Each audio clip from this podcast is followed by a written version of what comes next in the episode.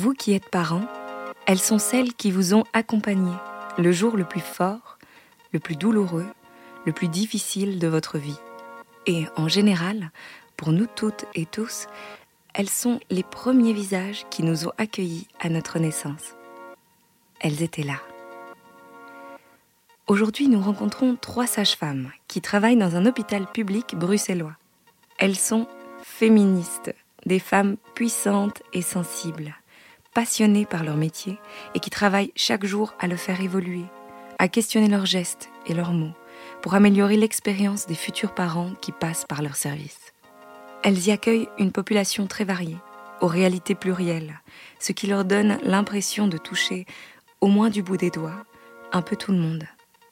Dans cette structure viennent notamment accoucher des futures mamans sans papier, qui n'ont pas accès à la mutuelle ou à des remboursements de soins, ou qui sont en plein parcours migratoire.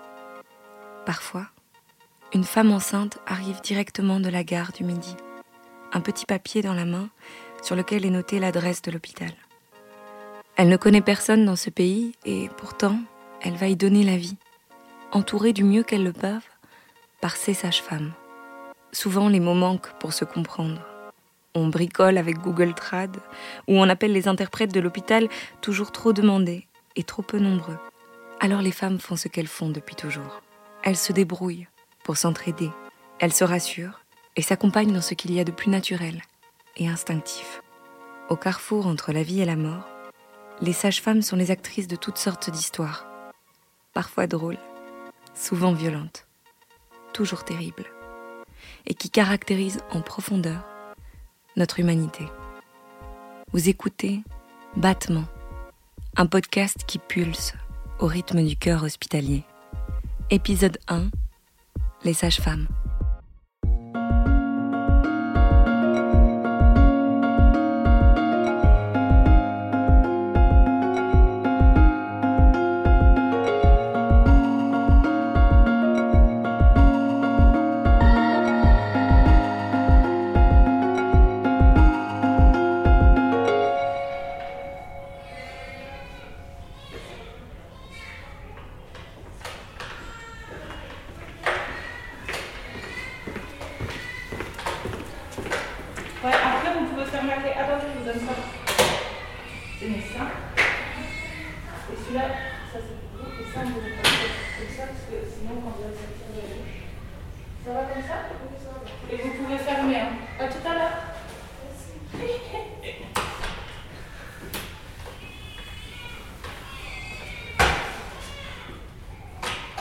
Moi, je m'appelle Adèle et euh, je travaille comme sage-femme dans un hôpital euh, public euh, bruxellois.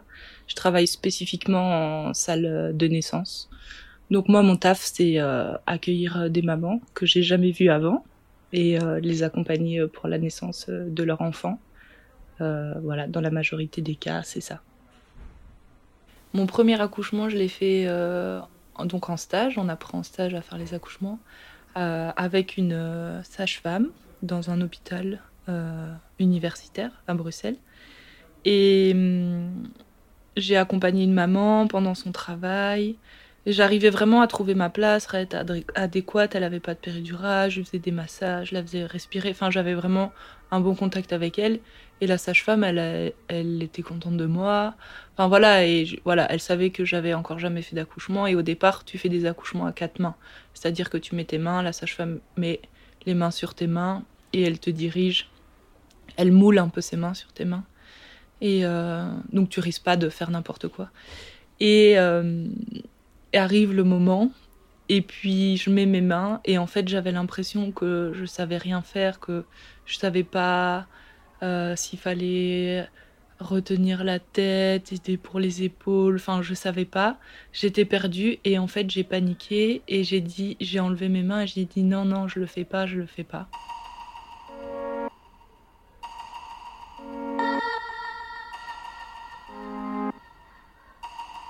Évidemment, on était en plein dans l'action, bah, donc la sage-femme m'a dit ok, elle m'a rien dit d'autre, et donc elle a fait l'accouchement, quoi. Et puis voilà, et, ça s'est très bien passé, il n'y avait pas de soucis. Et puis euh, après, quand on a fini les soins, l'accouchement, euh, on est allé au bureau et donc elle m'a parlé. Elle a été ultra méchante avec moi. Elle m'a dit Bah voilà, tu l'as super bien accompagné, etc. mais après, enfin voilà, si t'es pas capable de faire un accouchement, si tu gères pas ton stress, tu peux pas, enfin tu peux pas devenir sage-femme quoi. Enfin, elle m'a vraiment cassé alors que c'était mon premier accouchement et j'estime qu'on peut quand même avoir le droit de stresser. Et donc, euh, Bref, ça s'est super mal passé. Bon, elle avait une mauvaise réputation aussi, elle n'était pas très tendre avec les étudiants en général.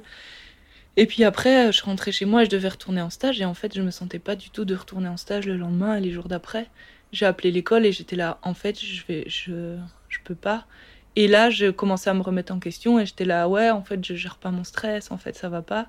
Et j'étais là, en fait, je peux pas devenir sage-femme. Et puis j'ai commencé à voir tous les mauvais côtés euh, des sages-femmes et j'ai dit à mes profs, ouais, de toute façon, être sage-femme à l'hôpital, c'est accoucher, euh, c'est comme accoucher des femmes à la chaîne, c'est l'usine, etc. Des choses en plus que j'avais pas vraiment vues jusque-là parce que j'avais pas eu beaucoup de stages en salle d'accouchement. Et donc j'ai fait un peu un rejet de ça, mais clairement avec le sentiment que j'étais nulle. Et donc j'ai arrêté l'école en fait pendant trois mois. Je suis allée voir une psy et tout.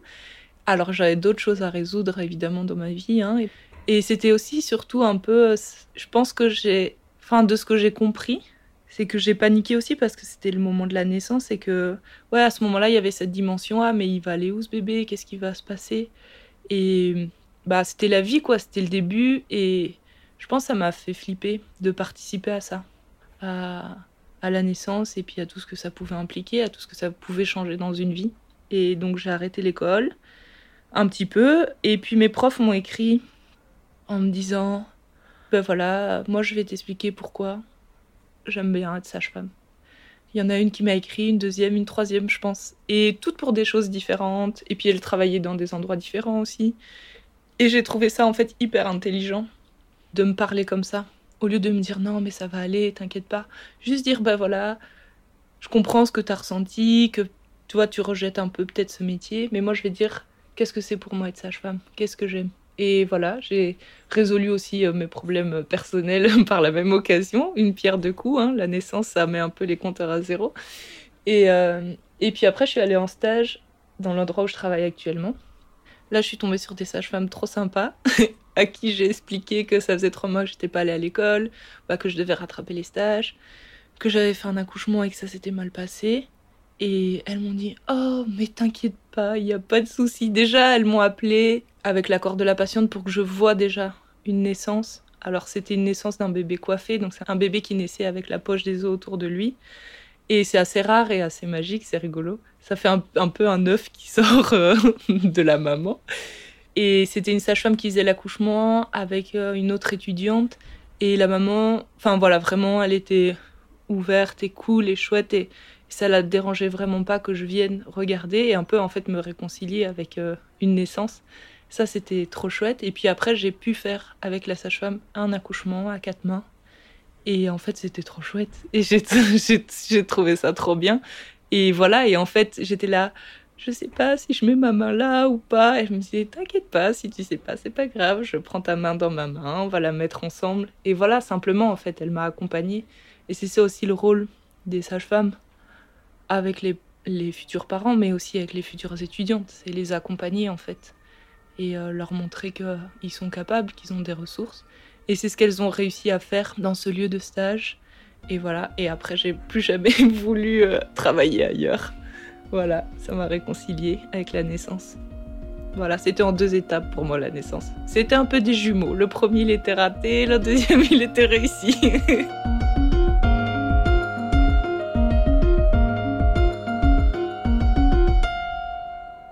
donc, bah, moi, je m'appelle Clémence, je suis sage-femme euh, hospitalière depuis 8 ans, si je calcule bien. Euh, je travaille dans un service d'obstétrique, je change euh, régulièrement entre la salle d'accouchement, la grossesse à risque, la maternité, la consultation prénatale et un centre de prise en charge des violences sexuelles, tout dans, le, dans la même structure. Je suis en Belgique depuis ouais, une douzaine d'années et je suis originaire de France. Je suis venue pour mes études et je ne suis jamais repartie. C'est un peu un métier de sorcière comme ça. Euh, je trouve qu'on entend un peu plus parler de ça euh, dans, euh, les mouvements un peu féministes et tout modernes. C'est quelqu'un qui a à la fois un savoir très médical et qui à la fois du fait de sa proximité avec les femmes et à des moments super importants de la vie, elle a un peu une sorte de savoir expérientiel comme ça, un peu d'art.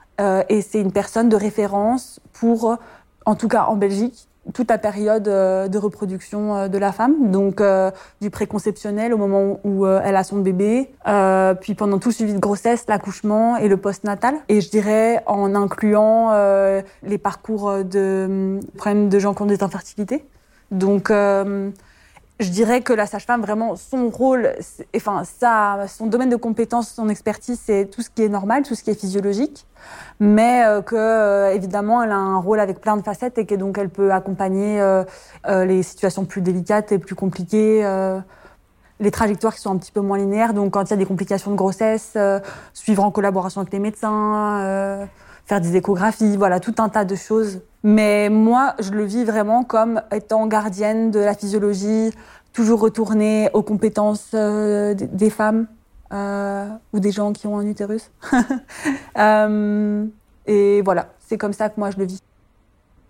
Ah, mon premier accouchement, le premier accouchement que j'ai vu, alors c'était en sciences et vie de la Terre, je pense comme tout le monde en quatrième où il y a cet accouchement traumatisant, donc tout le monde a vu, mais ça, ça va, ça m'avait pas trop bref, j'y pense parce qu'à chaque fois en France, quand tu parles d'accouchement, euh, c'est ce truc qui revient. En tout cas pour les gens de ma génération. Et alors le premier accouchement que j'ai vu en Belgique, c'était dans un hôpital qui euh, a des pratiques euh, légèrement moyenâgeuses. Et donc j'étais arrivée vraiment juste pour la naissance. Quand j'y repense, c'est horrible pour cette pauvre madame qui avait mis son bébé au monde et la stagiaire qui débarque au dernier moment. Le papa est, vomissait tripé boyau et moi je suis tombée dans les pommes. Donc c'était vraiment atroce. Je suis ressortie de là et enfin, j'ai réussi à sortir à temps, aller dans une autre pièce, à tomber dans les pommes. Donc ça, c'était le premier accouchement.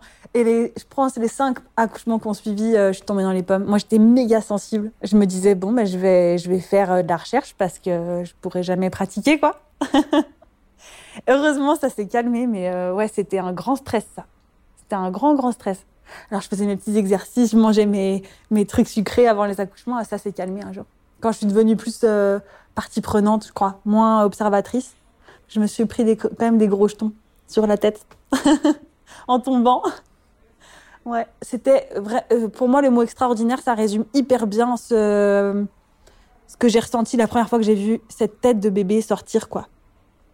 C'est pas, euh, c'était vraiment, voilà, c'est maintenant que je suis sage-femme, ça semble absurde, mais je me suis vraiment dit, c'est pas normal, ça. C'est vraiment trop bizarre. Et euh, c'est vrai, quoi, cette tête qui fait 36 cm de, enfin, de, de diamètre, euh, enfin, pardon, de circonférence, rassurez-vous, qui sort de ce tout petit endroit.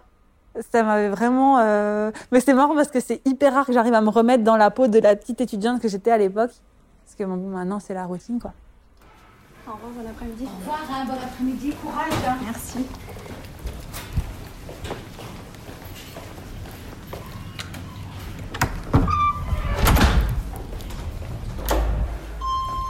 Pardon. Bonjour. Ça va et toi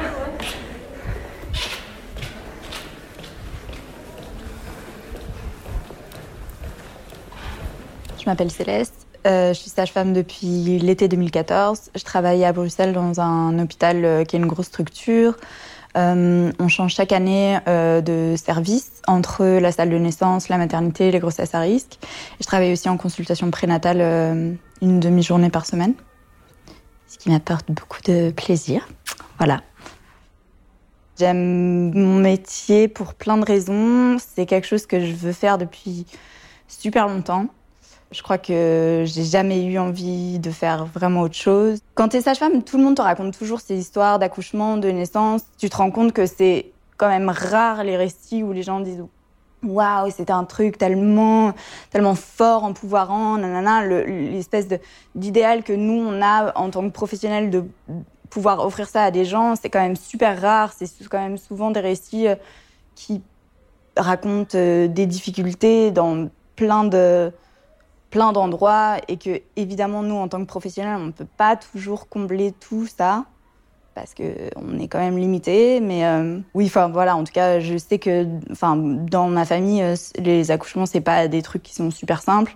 Et euh, j'ai l'impression que ça, c'est un peu le truc qui rassemble toutes les sages-femmes. c'est qu'il y a des histoires de naissance un peu particulières et qui sont marquantes, quoi. Après, je pense que c'est vrai qu'il y a un peu ce truc où on sait que probablement on sera de ce côté-là un jour. Et ben, du coup, euh, qu'est-ce qu'on veut faire pour que ce soit bien le jour où on, y sera, quoi. Tu vois, genre, moi, ça m'a toujours un peu marqué les médecins qui sont genre, oui, donc à 60 ans, euh, j'ai eu un cancer de la prostate et pour la première fois, j'étais dans le lit d'un patient et là, j'ai vu ce que c'était. Tu vois, bah, dommage, ça fait toute une carrière que tu as attendue pour te rendre compte qu'en fait, on ne s'adresse pas aux gens euh, de cette façon et que, enfin, bah après peut-être que moi j'ai été quand j'étais enfant j'ai été longtemps hospitalisée donc peut-être que d'avoir été directement de l'autre côté de la barrière tu sais ce que c'est que d'être dans un lit avec tout le monde qui te parle de plus haut et, et qui parle de toi comme si tu n'étais pas là, euh, au-dessus de toi. Euh, peut-être, je sais pas. Bah, je... Enfin, moi, j'ai le sentiment qu'à l'hôpital, on, a vraiment apporté effectivement de la marge de manœuvre. Je crois qu'il y a quelque chose qui m'a quand même vachement marqué, euh, justement, dans ces débats un peu d'opposition entre l'accouchement à l'hôpital et l'accouchement à domicile ou en maison de naissance qui est moins fort euh, en Belgique parce que en Belgique, tu peux accoucher euh, dans, dans le lieu que tu as choisi. Euh, mais moi, ça m'a toujours super fort marqué que la raison pour laquelle tu accouches à domicile et donc que tu renonces à la possibilité d'avoir l'accès à des soins d'urgence, c'est parce que l'hôpital est pas capable de donner des soins adaptés à toi. Ça, je trouve ça super grave et je me dis que pour ça, l'hôpital a raté quelque chose.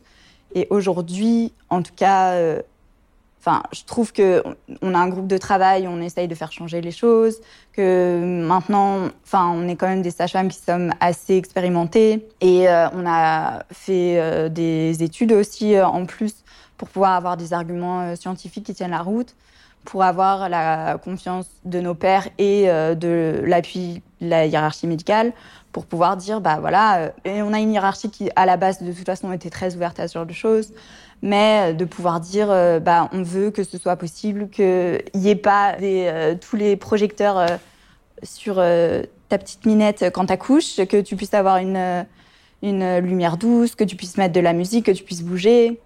Là, on est en train de travailler sur une façon de faire des césariennes qui soit un peu plus en douceur, mais Déjà, nous, euh, dans notre hôpital, les enfin, l'accompagnant, donc euh, le deuxième parent ou, la personne qui est présente pour soutenir la, la, femme qui accouche, ils peuvent être présents dans la salle de césarienne. On fait du pot à pot sur la table d'opération. Donc, c'est déjà des trucs qui sont, par rapport à d'autres endroits, bien avancés. Après, il y a beaucoup de choses qu'on peut encore développer euh, pour que, voilà, on soit un peu plus dans le respect d'une naissance, même si c'est une césarienne, parce que c'est vrai que parfois c'est un peu le petit côté alors euh, Jean-Mi, comment c'était tes vacances? Et là c'est abusé parce que la dame elle, est allongée sur sa table à attendre que son bébé arrive, super stressée. Ben même si c'est une césarienne, c'est une naissance quoi, et ça doit, on doit quand même préserver ce truc un peu sacré quoi. Et ça, euh, je pense que on peut faire ça. Enfin, dans notre hôpital, on peut le faire, mais encore une fois euh, je crois qu'on est aussi un peu dans notre bulle et qu'il y a des endroits où c'est clairement pas possible. Euh, c'est comme ça, euh, le protocole, la règle de l'hôpital, c'est celle-là et c'est tout et tu dois pas y déroger. Et, et c'est pas le lieu ni l'endroit. Enfin, c'est pas le lieu ni le moment pour commencer à faire des propositions entre guillemets farfelues. Mais voilà, après, moi par exemple, pendant les consultations prénatales, j'encourage vraiment les gens à réfléchir à des trucs personnel, je les encourage, c'est tout bête, mais tu vois, mettre euh, un vêtement qui leur appartient et pas mettre la blouse de l'hôpital, qui te fait te sentir vraiment malade, qui est, euh, t'as les fesses à l'air, enfin, c'est absurde ce vêtement. C'est vraiment un truc pour te mettre dans une position euh, en dessous de l'autre, quoi.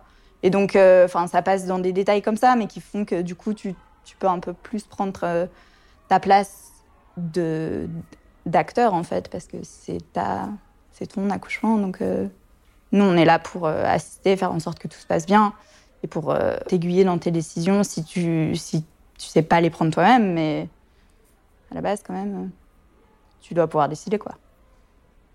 Mais bon, c'est toujours très compliqué parce qu'encore une fois, quand tu connais pas les gens, enfin, il y a quand même plein de fois, les gens ils sont là, mais comment ça vous me posez la question C'est vous, vous qui savez quoi Qu'est-ce que vous faites Enfin, ça, les, ça peut mettre des gens dans des positions super insécures de devoir prendre des décisions sur, enfin, ta santé et celle de ton bébé quoi. Donc c'est toujours compliqué. Bonjour. Ça va? Il n'y a rien du tout, quoi. Non, il n'y a rien du tout. On va avoir un déclenchement. Ok, ça va. Mais c'est bien comme ça, je vois dès le début. Euh, ouais, ça marche. Alors, on va dire que je suis beaucoup plus sélective dans mes moments magiques. Et aussi, je suis plus exigeante avec moi de garantir ce moment magique.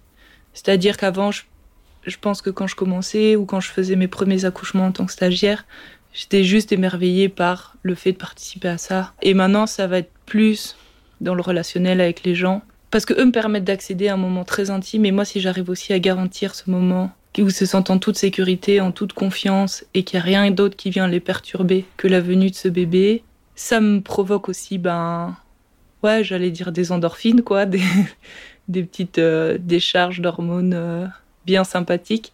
Et quand tu arrives à avoir ça, cette petite équation mathématique, ouais, bah, tes petits neurones, ils font genre et puis tu sors de la chambre.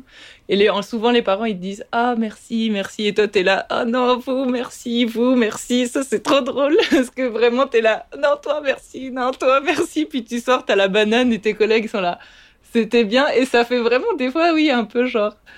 T'es là, genre, euh, comme si tu sortais d'un truc, ouais, un peu bah, pas sexuel parce qu'il n'y a pas cette dimension, mais c'est la même satisfaction, tu vois, où t'es là, ah, c'est bien quand même.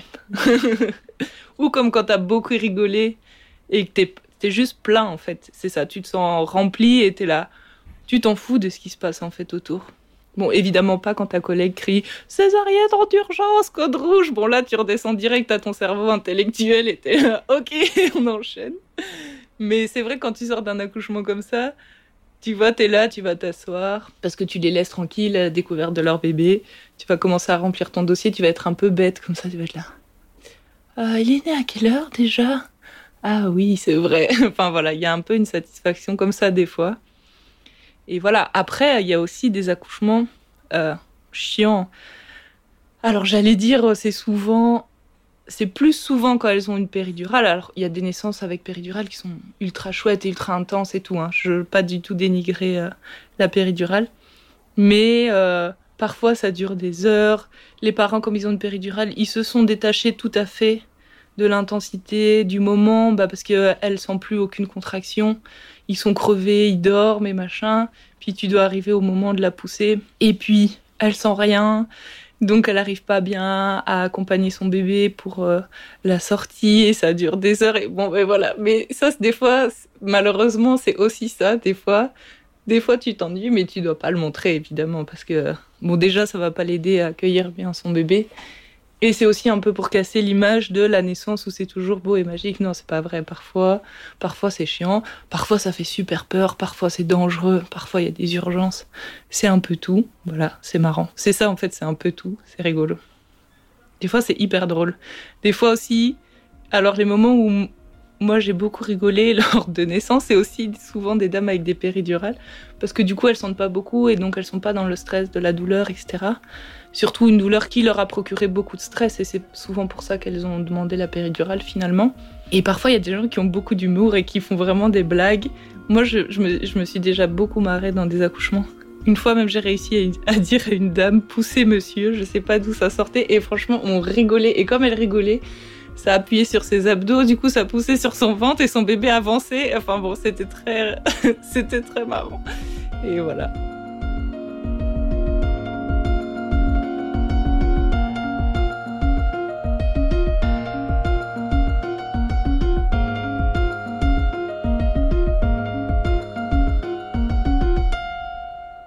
Moi, j'ai plein, plein d'histoires euh, qui m'accompagnent. Euh, alors, ça va du, truc euh, hyper anecdotique, rigolo, à des histoires plus compliquées, difficiles. Et c'est un peu bizarre parce que ça s'efface les visages et les noms. Mais c'est comme les gens parfois reviennent pour une grossesse suivante. Dès que tu entends quelque chose, t'es là, attends, mais ça c'était c'était ma patiente. Je me souviens super bien de cette histoire. Donc oui, je dirais que je me souviens assez bien des gens. Mais je me souviens l'autre jour, enfin il y a l'autre jour, c'était il y a des années, il y a une madame qui m'avait interpellée dans le métro en disant, ah mademoiselle vous m'avez vous m'avez sauvé, vous m'avez sauvé. J'étais là, mais je travaillais vraiment depuis pas longtemps, donc je voyais pas vraiment ce que j'avais pu faire pour elle à l'époque. Et euh, elle m'a dit ouais une nuit vous m'avez pris mon bébé euh, pendant une heure ou deux euh, le temps que je dorme parce que j'en pouvais plus et ça vous m'avez sauvé la vie quoi. Et ça m'avait super fort touchée et je me souvenais très bien de cette histoire mais impossible de me souvenir ni de son nom et son visage me revenait pas. Je crois aussi quand on est enceinte on change un peu de visage et pendant le travail on n'est pas aussi enfin allez on, on, est comme quand on fait un marathon quoi donc on change un peu de tête mais Ouais, j'ai plein, plein. On est vraiment. Moi, je me sens hyper fort peuplée de souvenirs euh, des, des, patientes, ouais. Positivement, quoi. Après, il y a des histoires un peu plus lourdes, euh, difficiles à. Je parlais justement à une collègue au téléphone la semaine dernière. On se disait, purée, il y a quand même des casseroles, quoi. Des trucs. Euh, moi, assez jeune dans ma carrière, j'ai eu l'impression de porter des choses qui étaient trop lourdes pour moi. Des, des histoires et des responsabilités qui étaient trop lourdes pour moi. Et ça, je crois qu'on a beaucoup ça. Et c'est difficile. Alors, ce qui est chouette, c'est que tu peux le partager avec tes collègues parce qu'a priori, ça arrive à tout le monde. Et ce qui est lourd, c'est que tu es tout seul avec ton histoire et euh, c'est difficile de tourner la page. Ouais, quand même.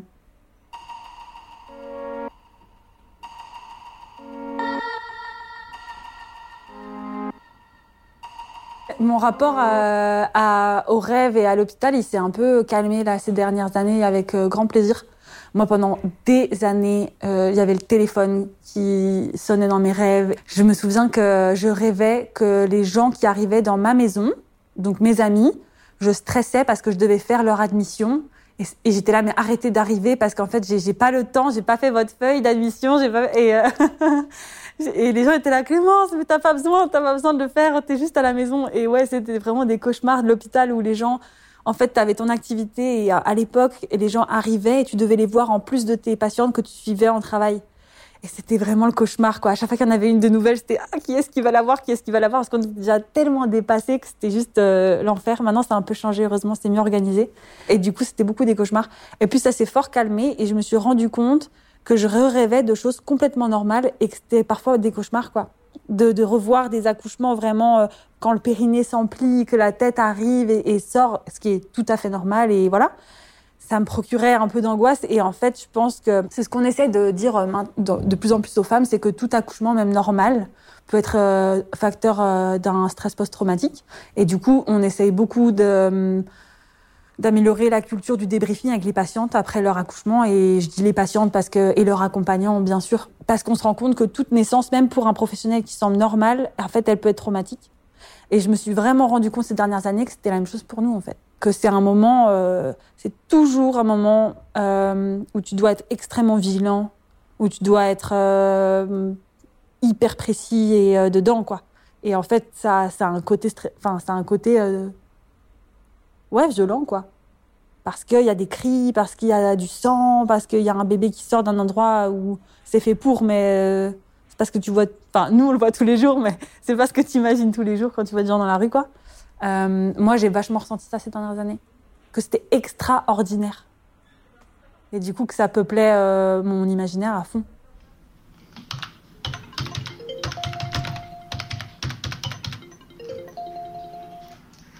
Allô? Oui. Non, mais je vais repasser après, de toute façon, en, salle bac. T'inquiète, je vais pas oublier. Merci. Bisous.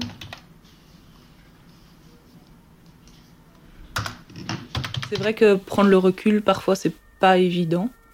Mais toutes les fois où il y a un peu des prises de parole de collègues, euh, on sent en fait que ça fait vraiment du bien.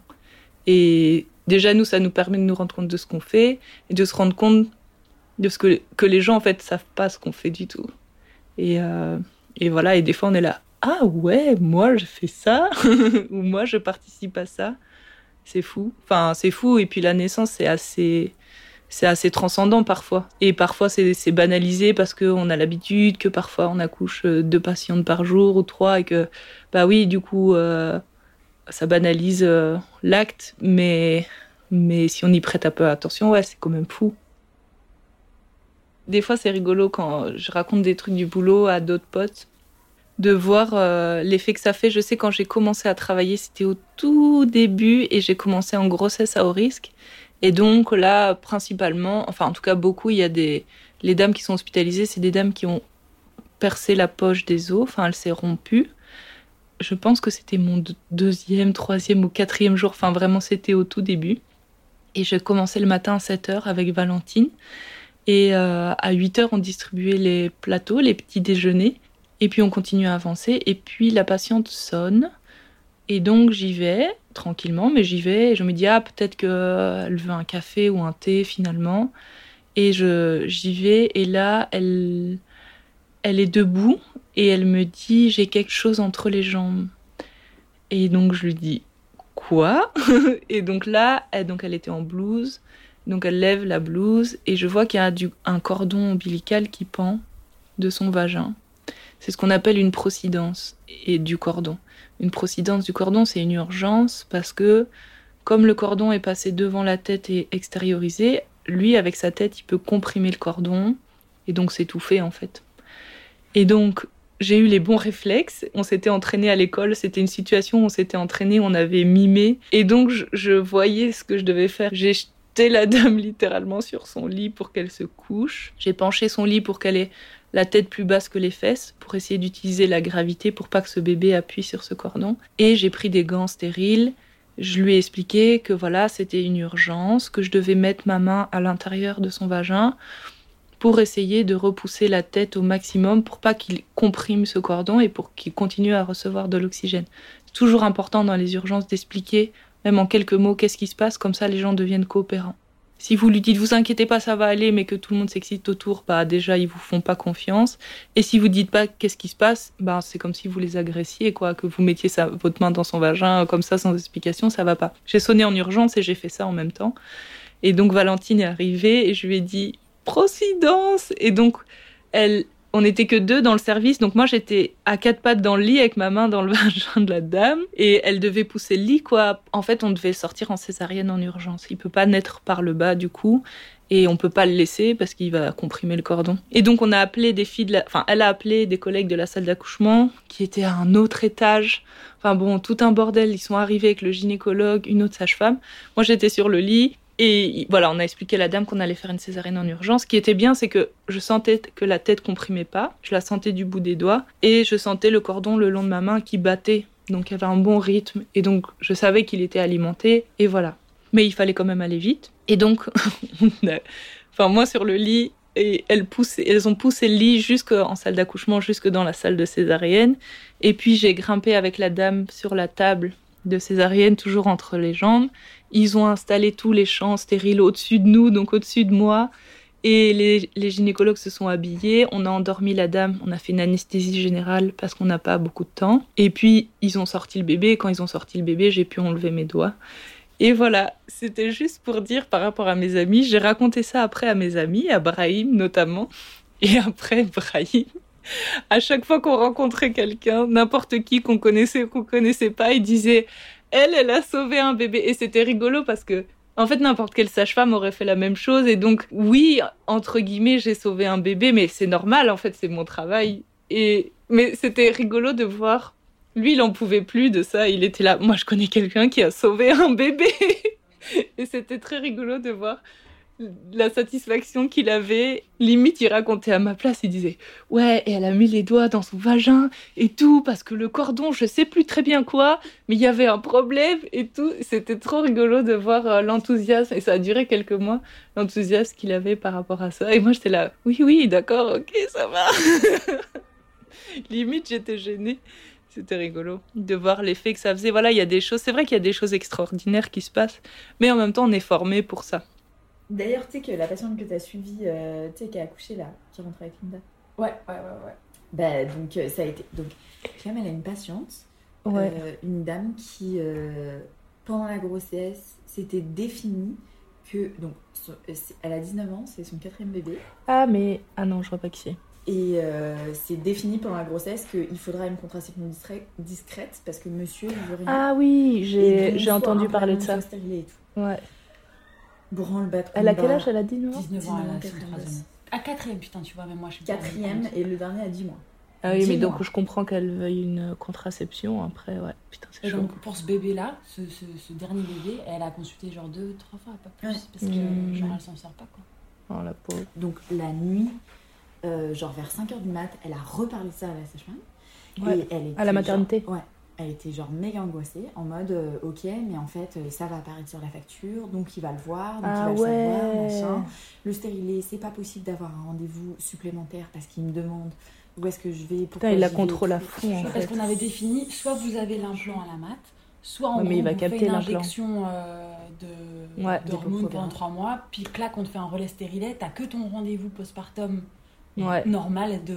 Donc en gros, le mec il pouvait rien pister. Sauf que en fait, ça, c'était la facture qui lui faisait peur. Oh, putain, c'est chaud. Et donc après, elle s'est mise à pallier toutes les sages-femmes euh, qui passaient. Genre, elle sonnait. Genre, donc pour la facture, est-ce que vous pouvez me donner un exemple, un exemple de facture?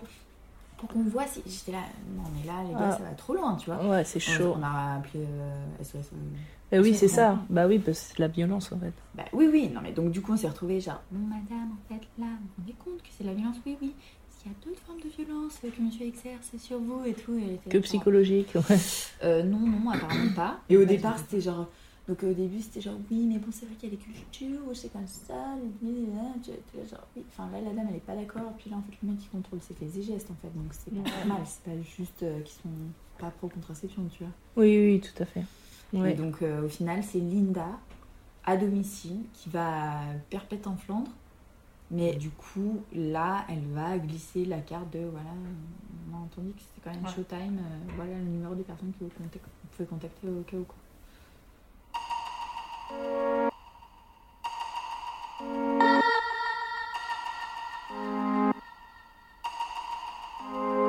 J'ai pas de pratique euh, extra-hospitalière, donc c'est très difficile pour moi de, comparer. Mais euh, je trouve que la pratique à, dans l'hôpital dans la façon dans laquelle moi je le perçois, euh, je trouve que c'est un, gros problème parce que euh, j'ai pas l'impression de travailler en adéquation avec les recommandations nationales et internationales de travail qualitatif. C'est pas pour ça, enfin c'est pas pour travailler comme ça que je suis devenue sage-femme. Et ça, c'est un côté super frustrant parce que finalement, euh, l'institution et les gens sont contents de toi euh, parce que tu remplis les cases, quoi. Tu fais ton travail et tu te grouilles et tu es rapide.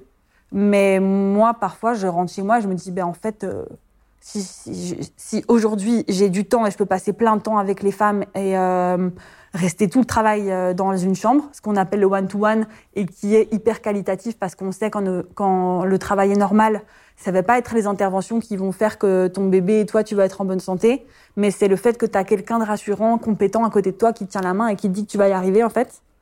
Et bah, à la fin, je me disais, mais je saurais même plus le faire, en fait. Parce que je ne le fais tellement jamais que si je devais rester six heures avec une femme dans sa chambre, je, serais complètement euh, désemparée. Et là, euh, quand j'ai fait ce constat, je me suis quand même dit qu'on passait à côté de, quelque chose. Après, je suis hyper fière de ce qu'on fait dans mon hôpital, des gens qu'on arrive à soigner dans des conditions pas faciles. Il faut prendre aussi du recul et euh, pas jeter le bébé avec l'eau du bain, quoi. Mais je pense qu'il faut, enfin moi en tout cas, je veux tout le temps remettre ça en question et dire que c'est pas normal et et, et faire, me débattre pour euh, lutter contre ça. Mais c'est fatigant et c'est pas toujours facile. Je n'ai pas d'enfants et je ne sais pas si je veux des enfants. Et c'est pas trop l'accouchement ni euh, la naissance qui me fait peur, encore moins les, bébés. Euh. C'est vrai quand, quand j'ai parlé de mon travail de sage-femme, j'ai peu parlé des bébés. Moi, je me sens vraiment du côté des femmes dans ma pratique de sage-femme. J'adore les petits bébés, mais c'est vrai que je, me sens moins spécialiste. Je me sens moins experte. Euh, donc, ouais, les nouveau-nés, j'adore, j'ai pas de problème à m'occuper d'eux, mais euh, le, le, rôle de parent, le, statut et la responsabilité qui vont avec me, font très peur. Je suis toujours étonnée de voir que les gens font des enfants, euh, parfois en crainte comme ça, euh, sont hyper sur d'eux. et je suis là, purée, moi, je, je, sais pas du tout comment je vais me débrouiller. Parfois, j'ai l'impression que j'ai un peu du mal à m'occuper de moi-même déjà. Euh, donc, je sais pas faudra bien que je me pose la question un jour, sinon ce sera trop tard, mais euh, pas pour le moment en tout cas.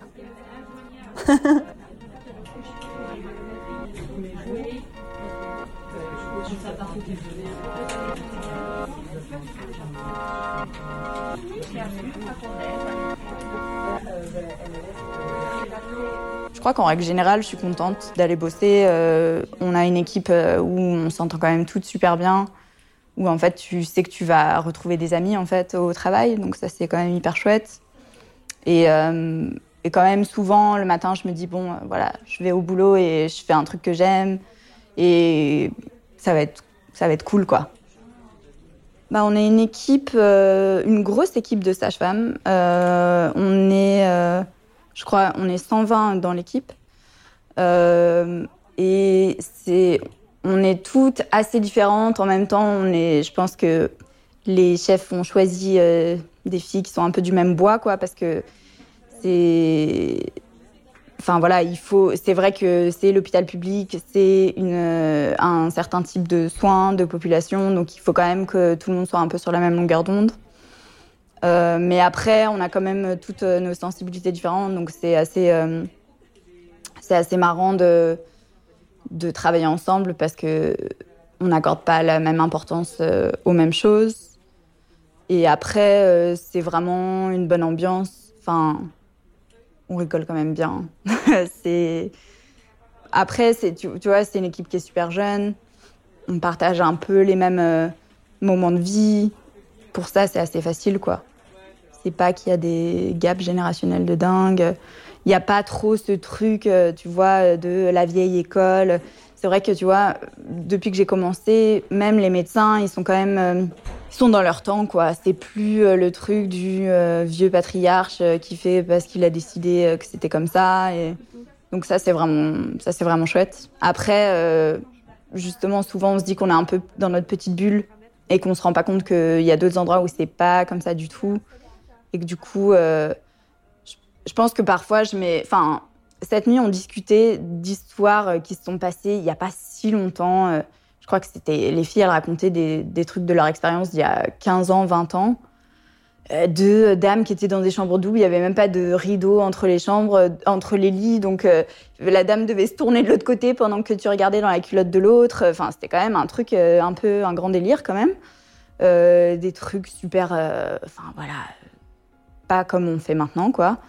Et du coup, ça me fait un peu réaliser que moi, j'ai un niveau d'exigence euh, qui est peut-être. Euh, enfin, voilà, j'ai envie que tout change très vite. Je me dis que. Enfin, voilà, maintenant qu'il y a eu tout le débat sur les violences obstétricales qui s'est ouvert, euh, que voilà, il faut qu'on passe à la vitesse supérieure, tout ça. Mais en fait, on revient de très très loin, et c'était il y a pas longtemps, quoi. Donc, il faut être un peu indulgent aussi avec ce. Avec en fait euh, la culture du soin parce que ça ça se change pas si vite quoi.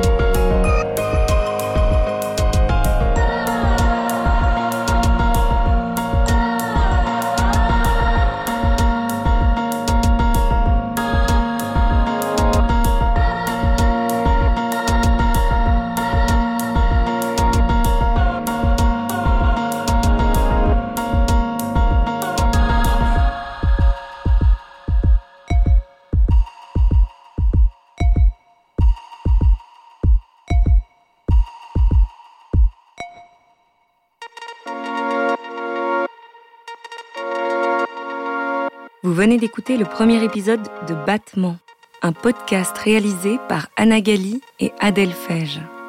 La musique a été composée par Julien Lemonnier et la série est produite par Liquid Sky et We Tell Stories. Dans cette série documentaire, nous mettrons à l'honneur les différents corps de métier de l'hôpital. Ceux qui vous sont familiers et d'autres que vous ne soupçonnez pas. Au fil des épisodes, vous découvrirez un portrait sonore de la famille de l'hôpital nous vous invitons à vous y promener, à aller à la rencontre de ces personnages qui s'activent à tous les étages et qui sont indispensables les uns aux autres. nous vous proposons d'entendre des morceaux de leurs histoires et d'en apprendre plus sur leur profession, mais aussi de donner un espace à leurs témoignages sur la réalité complexe de l'institution hospitalière dans notre société moderne. Ici, entre deux battements, la parole se dépose. À bientôt pour un prochain épisode.